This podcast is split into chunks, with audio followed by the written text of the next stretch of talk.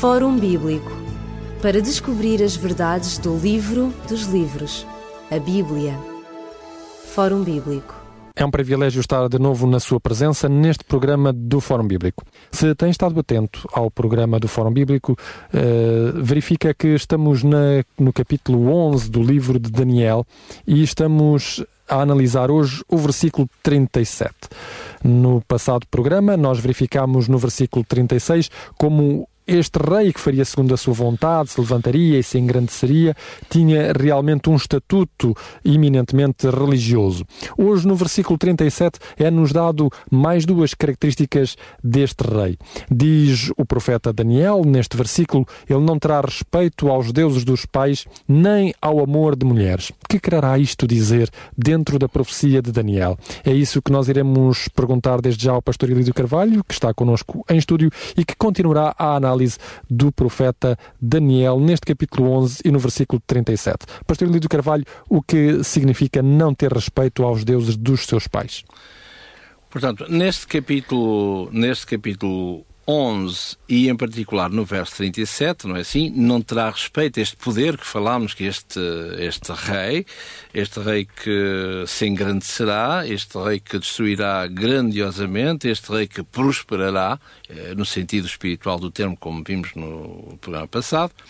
E aqui diz também que, de novo, esta entidade não terá respeito aos deuses dos seus pais, Ora, em primeiro lugar, vemos aqui diversas características, a ordem dos seus pais, nem terá respeito ao amor das mulheres, nem a, a qualquer Deus, e repare, como sempre, a mesma, a mesma Vai engrandecer-se. Há esta, esta prosperidade, este engrandecer-se.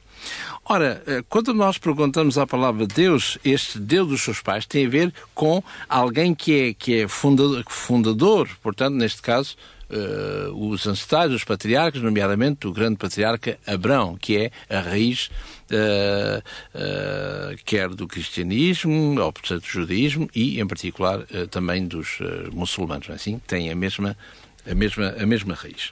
Ora, aqui, neste contexto, tendo em conta que nós projetamos este rei para uma Roma, é assim, Portanto, obviamente, por isso é que se chama uma igreja que é uh, católica, que não quer dizer hoje em dia rigorosamente nada, porque a palavra católica quer dizer universal, portanto, os, todas as igrejas são universais, não é? E, e ditas separadas, que isso também é, ia dizer quase que é um, é um contrassenso, é um, um mito, eu diria um mito, no sentido de que a Igreja Romana é mais velha. Não, não sei porque é que será a mais velha, porque onde é que está a Igreja Oriental? Eh, porque a Igreja Romana é um derivado de, se quisermos, portanto, é uma deslocação de e como sendo deslocação de, uh, e a história claramente o define, há a velha Roma, não é? O bispo de Roma e há a nova Roma em Constantinopla. Com a saída do, do, do imperador romano de Roma para, para Constantinopla, fundando a cidade com, com o seu nome. Ora, eh, vemos aí que uma coisa é desviar-se do original, deste canon, e outra coisa é dizer que é uma igreja velha, portanto, que tem autoridade porque é mais velha e de onde saem, como diz Apocalipse, de onde saem as outras igrejas, ou seja, mãe das abominações. Eh, como é dito lá no capítulo 17 e no verso 4 e 5 de, de, de Apocalipse. E, e, portanto, este não ter respeito aos deuses dos pais teria a ver com a, religi com a religiosidade anterior, original. Exatamente, por um lado, e por outro lado, por outro lado também diz que é católica, diz que é apostólica romana, por estar em Roma, que podia ser apostólica lisbonense ou coisa assim, não é? Pronto. Uh, por estar em Lisboa. Ora, apostólica, agora, quando eu digo que sou apostólico ou Igreja Apostólica, eu tenho que saber o que é que isso quer dizer. Portanto, a princípio, não é? A derivação clara e simples e direta de apóstolos. Ora, temos de perguntar o que é que os nossos pais faziam na qualidade de apóstolos, o que é que eles seguiam, em que é que eles criam, em que é que eles acreditavam e ensinavam, e aquilo que a Igreja de hoje, dita sua sucessora, não é assim? Sua continuidade, o que é que ela crê, no que é que ela ensina e se está, sim ou não, baseada unicamente na palavra na palavra de Deus. Porque recordamos, por exemplo, no episódio que encontramos no Evangelho de Mateus, no capítulo 6, não é assim? Que é um capítulo tremendamente extenso, onde Jesus, na sua pregação, vai, à medida que ele vai pregando, dizendo, por exemplo, que eu sou aquele que não comer a minha carne e o meu sangue, eu sou o pão da vida, eu sou uh, a ressurreição e a vida. E, e, e, à medida que Jesus ia, ia, ia falando em termos de pão da vida, que é não comer a minha carne e beber o meu sangue, curiosamente é dito no texto que as pessoas começavam, começaram pouco a pouco a afastarem-se deste discurso e deste mestre. E à medida que eles se iam afastando, e quase no, no fim do capítulo 6 de João, é, há este diálogo entre Jesus e Pedro, ou melhor, Simão Barjonas, a dizer: então, porque é que não segues também o exemplo dos outros que estão aí, ou que estavam ao teu lado, não é? E Simão Barjonas, na pessoa de Pedro, vai dizer: Pois bem, eh, Senhor, para onde iremos nós, se somente tu tens palavras de vida? Claro que Jesus não estava a convidar os seus ouvintes a serem antropófagos, não é? Sim, exatamente. mas simplesmente, numa forma simbólica, não é? dizer que eu sou e quem não se interiorizar da minha pessoa, não é? como Paulo mais tarde irá dizer, o revestir Cristo, ou deixar o velho homem para, para revestir do novo homem em Cristo, portanto, não tem vida em si mesmo. E é isso que, que Pedro vai dizer a Jesus. Nós também podíamos ir, em termos humanos, afastar-nos a ti do teu ensino. Mas para onde iremos nós se somente tu tens palavras de vida eterna? Portanto, a vida, as palavras da vida, não está na igreja, hum, que todas elas, repito uma vez mais, merecem o nosso respeito. Mas a palavra, a, a vida não está num líder religioso, seja ele qual for, e repito, todos eles merecem o nosso respeito, que são criaturas de Deus, mas a palavra de vida está em Cristo. E em Cristo, hoje, em cada um de nós, no dizer do autor da Carta aos Hebreus, capítulo 1, verso 1, nós, Deus nos falou-nos de diversas maneiras no passado, através dos profetas, através dos apóstolos e Igreja Apostólica, e fala-nos hoje através do Filho.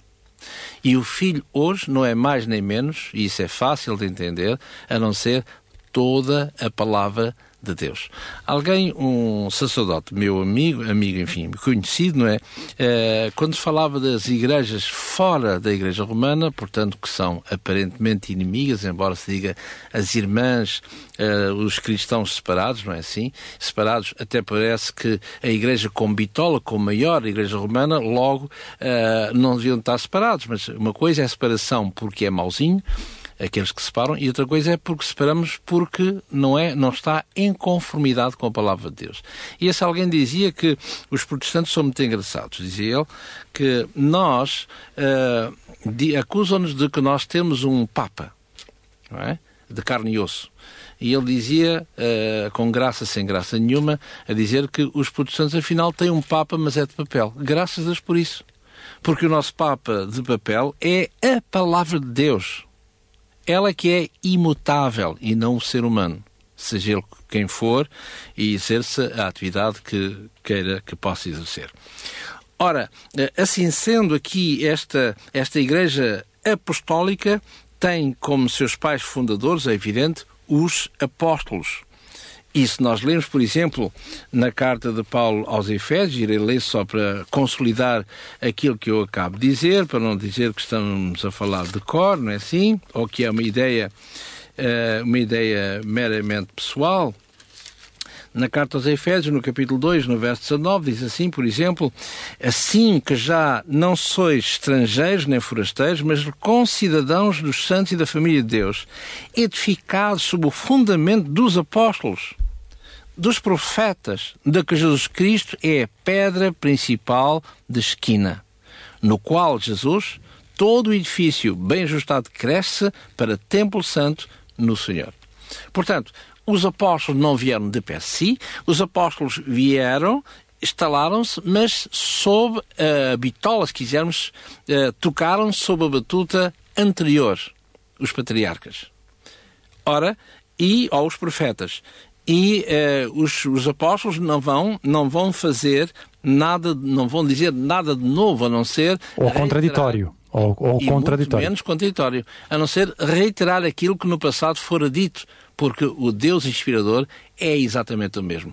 E o Deus continuador, Cristo Jesus, continua a ser exatamente o mesmo. Porque Jesus disse que eu e o Pai somos Um. Portanto, o não ter respeito aos deuses dos seus pais seria alguma forma de respeitar estas origens, uh, estas origens apostólicas, estas origens patriarcais e, e, proféticas? Tudo aponta que sim, porque o contexto é, repito uma vez mais, é religioso. Ele lutará, este poder, não esqueçamos, desde sempre, desde o capítulo 7, capítulo 8, ele lutará contra Deus, lutará contra os santos do Altíssimo. Ele falar palavras grandiosas, no sentido negativo, contra o Altíssimo. Portanto, é alguém que, em nome de Deus, fará coisas contra Deus, o que é estranho. Que é, no fundo, curiosamente, aquilo que nós já falámos, esse texto várias vezes, eh, esse texto que se encontra na segunda carta de, de Paulo uh, aos São Licenses, no capítulo 2, quando ele diz aqui uma coisa uh, difícil de entender só na, numa leitura simples, que diz aqui na segunda carta aos Tessalonicenses, capítulo 2, e no verso 4. Repare-se bem, este versículo tem dois, duas, duas, uh, duas particularidades, ou dois aspectos. O primeiro é, diz aqui que este poder que é mencionado no verso 3, o qual se levanta contra tudo o que se chama Deus ou se adora.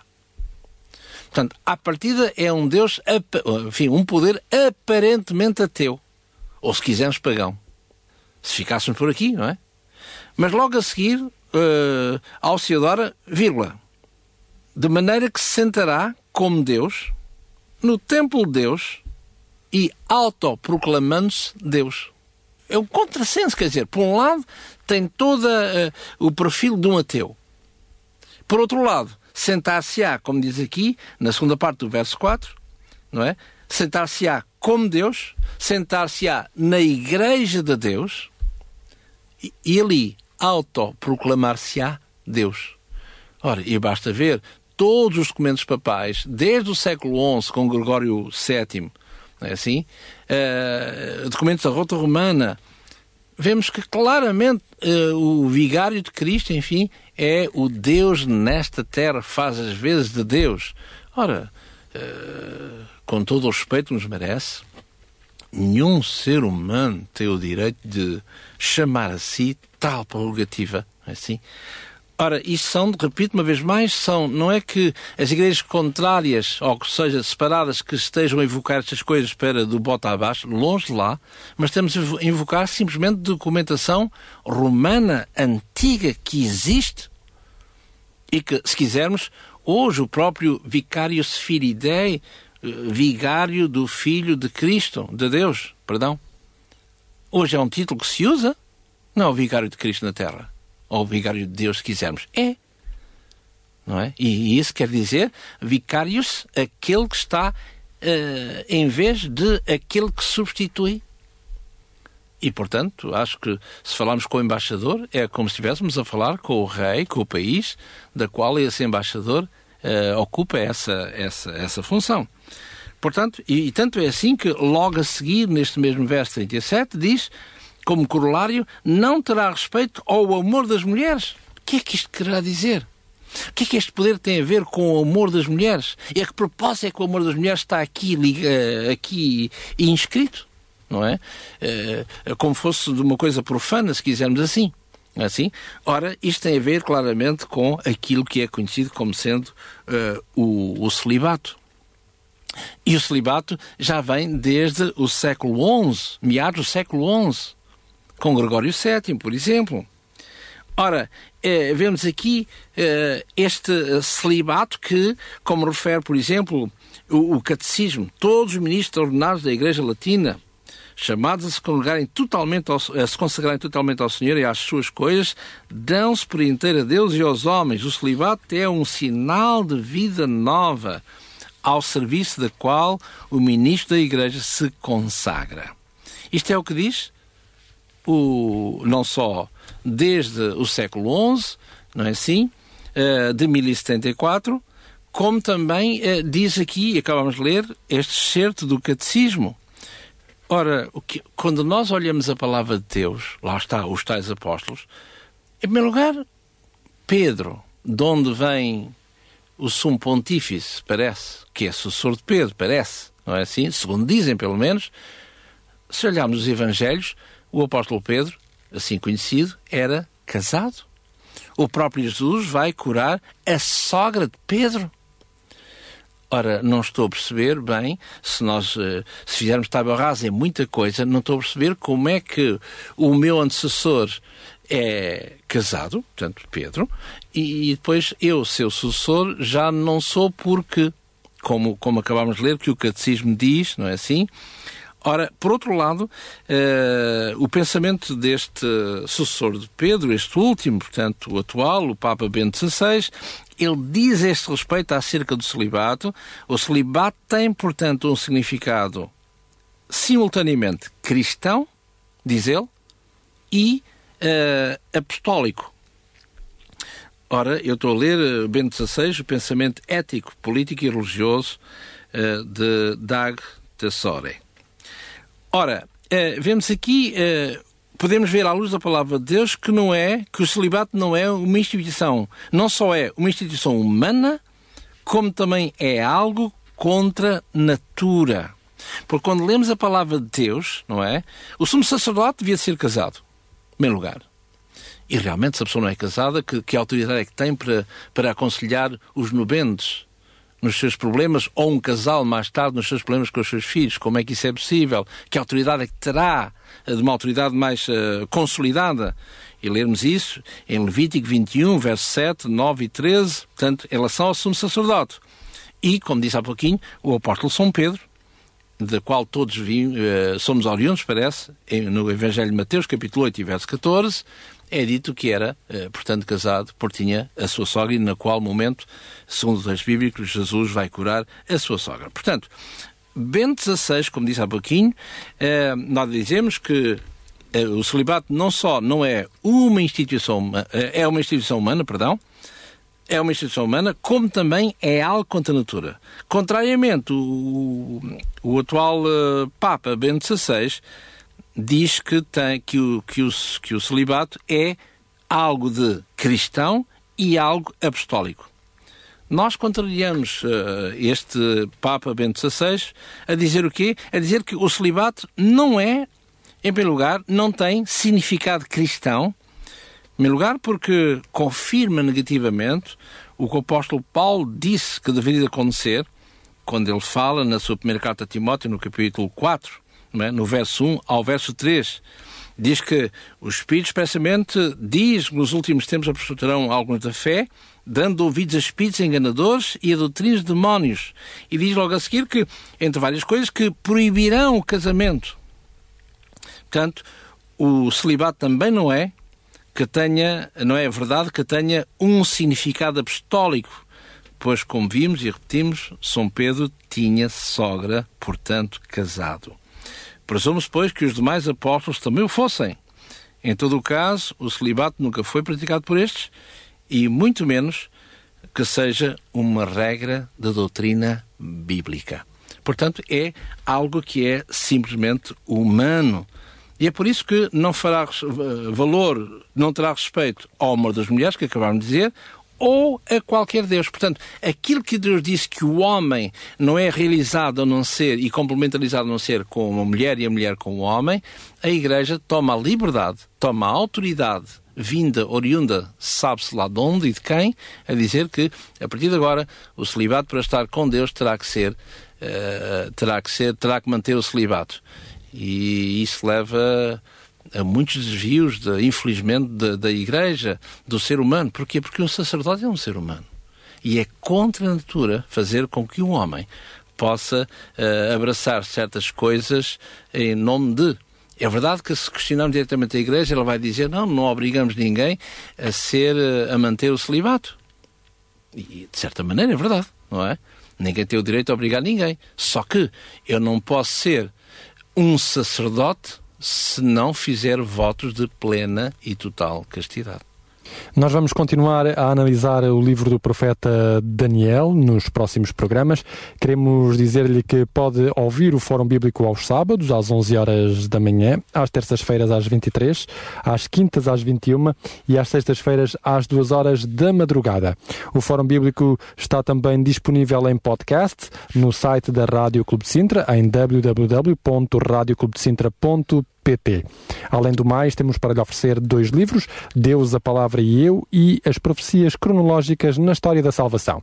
Estes dois livros podem ajudá-lo a compreender melhor certas passagens da Bíblia e certas profecias que talvez não sejam fáceis de interpretação direta.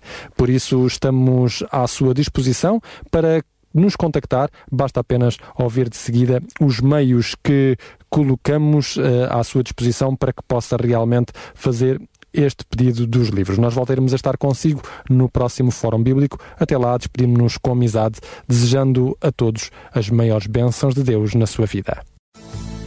Fórum Bíblico para descobrir as verdades do livro dos livros, a Bíblia. Fórum Bíblico